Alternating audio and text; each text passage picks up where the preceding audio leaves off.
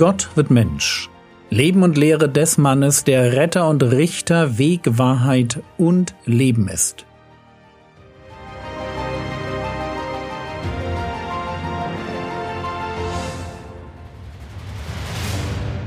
Episode 240 Falsche Propheten Teil 1 Wir müssen uns entscheiden. Das war das Thema der letzten Episode.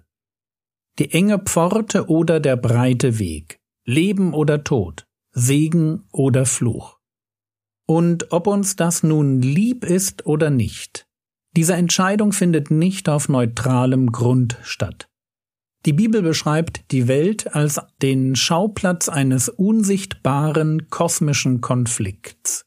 Da gibt es das personifizierte Böse, den Teufel mit seinen Dämonen auf der einen Seite, und es gibt Gott mit seinen Engeln auf der anderen Seite.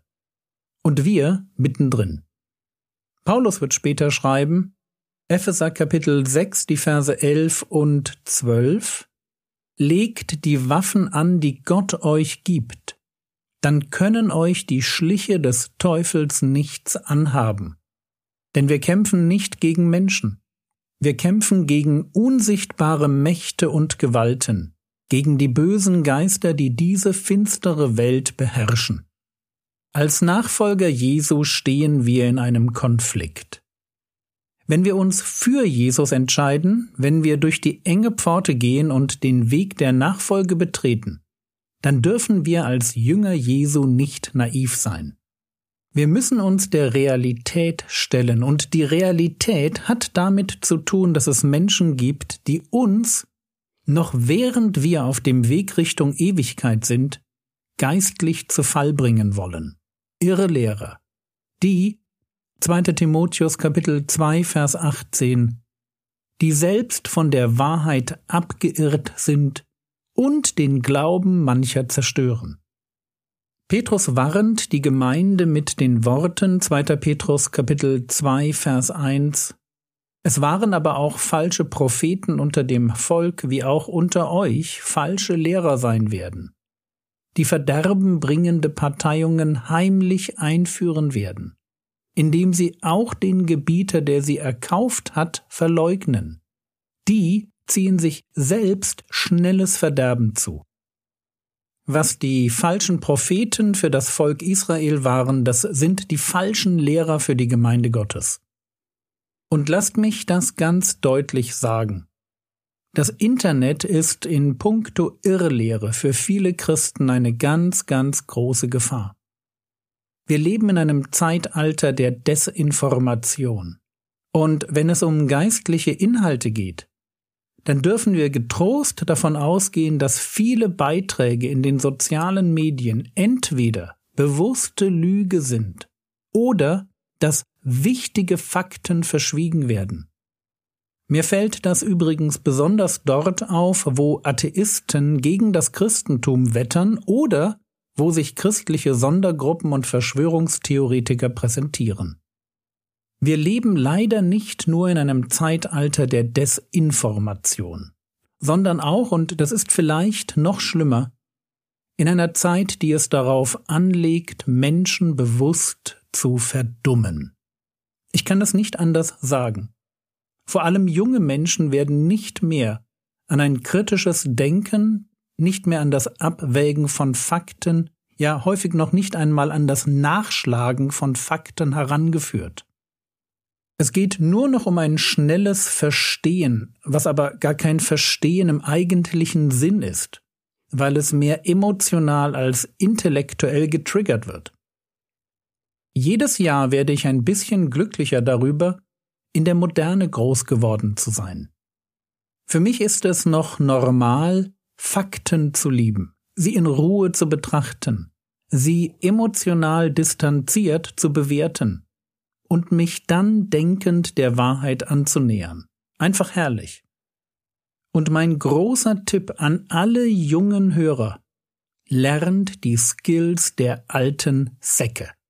Wir mögen euch ja in puncto Technik nicht das Wasser reichen können. Aber ihr braucht unsere Fertigkeiten, wenn es darum geht, verlässliche Fakten zu recherchieren und zu bewerten. Die Postmoderne mit ihrer Überbetonung des Gefühligen und ihrer Verachtung von absoluten Normen ist nicht euer Freund. Und lernt Bibelverse auswendig, um euch jeden Tag durch ein reflektiertes Wiederholen der schon gelernten Verse ein Evangelium vom langsamen Nachsinnen zu predigen. Wer nicht nachsinnt, der wird auch keine neuen guten Gewohnheiten ausprobieren und der wird sich deshalb, egal wie viele Videos und Shorts er gesehen oder Predigten er gehört hat, er wird sich auch nicht verändern. Soweit meine Sicht der Dinge. Zurück zum Problem.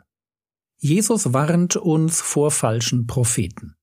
Matthäus Kapitel 7, Vers 15 Hütet euch vor den falschen Propheten, die in Schafskleidern zu euch kommen, inwendig aber sind sie reißende Wölfe.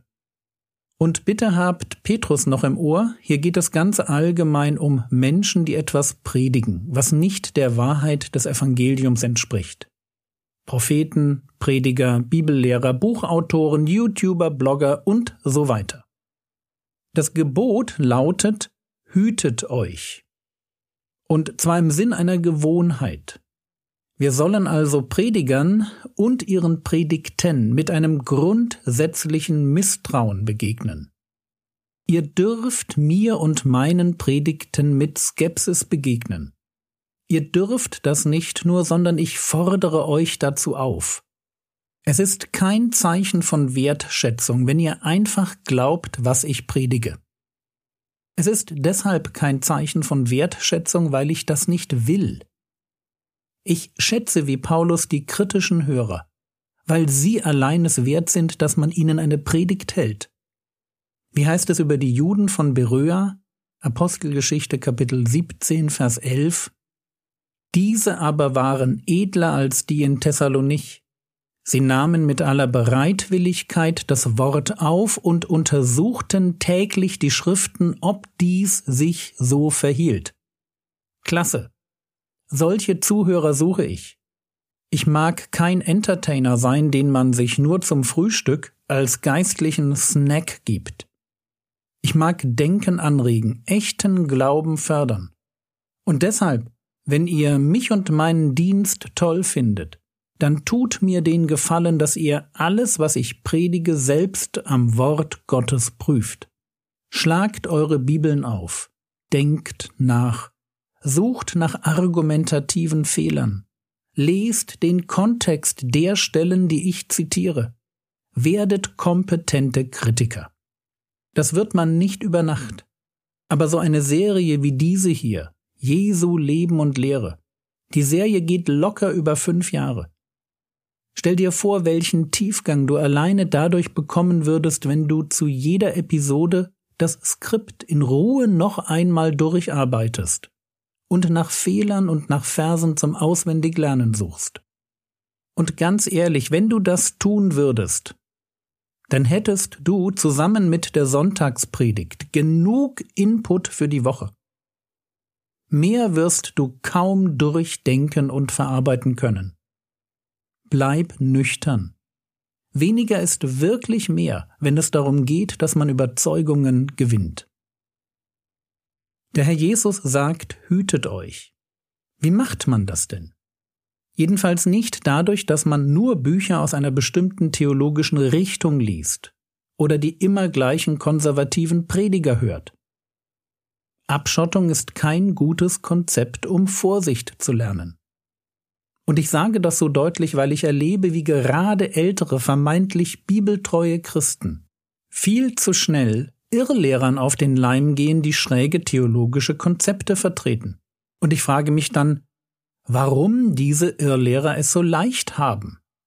Antwort Abschottung ist kein gutes Konzept, um Vorsicht zu lernen. Und deshalb lasst uns den Herrn Jesus ernst nehmen. Er sagt, hütet euch. Wir sollen Vorsicht walten lassen. Wir sollen nicht einfach hören, sondern das Gehörte überprüfen prüfen, ob das Gepredigte auch so im Wort Gottes steht. Nicht jeder von uns ist zu einem Wächteramt bestimmt. Und wahrscheinlich sind es nicht einmal alle, die das von sich denken. Aber im Kleinen sollen wir Predigten prüfen. Müssen wir prüfen, was wir hören, weil wir ja nicht nur Hörer, sondern Täter des Wortes sein sollen. Und wehe uns, wenn wir anfangen, Lügen zu glauben. Aus Lügen werden schräge und schlechte Lebensentwürfe. Egal wie vermeintlich biblisch und geistlich sich diese Lügen auch anhören.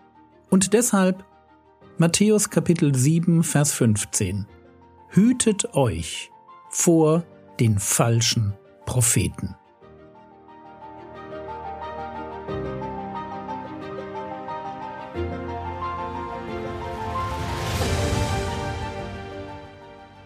Was könntest du jetzt tun? Du könntest dich heute ernstlich fragen, ob du dir des Konfliktes, in dem du stehst und der Gefahren durch falsche Lehre wirklich bewusst bist. Das war's für heute. Wenn dir Frogwords gefällt, erzähle einer Person davon, aber bete auch, dass diese Person gesegnet wird. Der Herr segne dich, erfahre seine Gnade und lebe in seinem Frieden. Amen.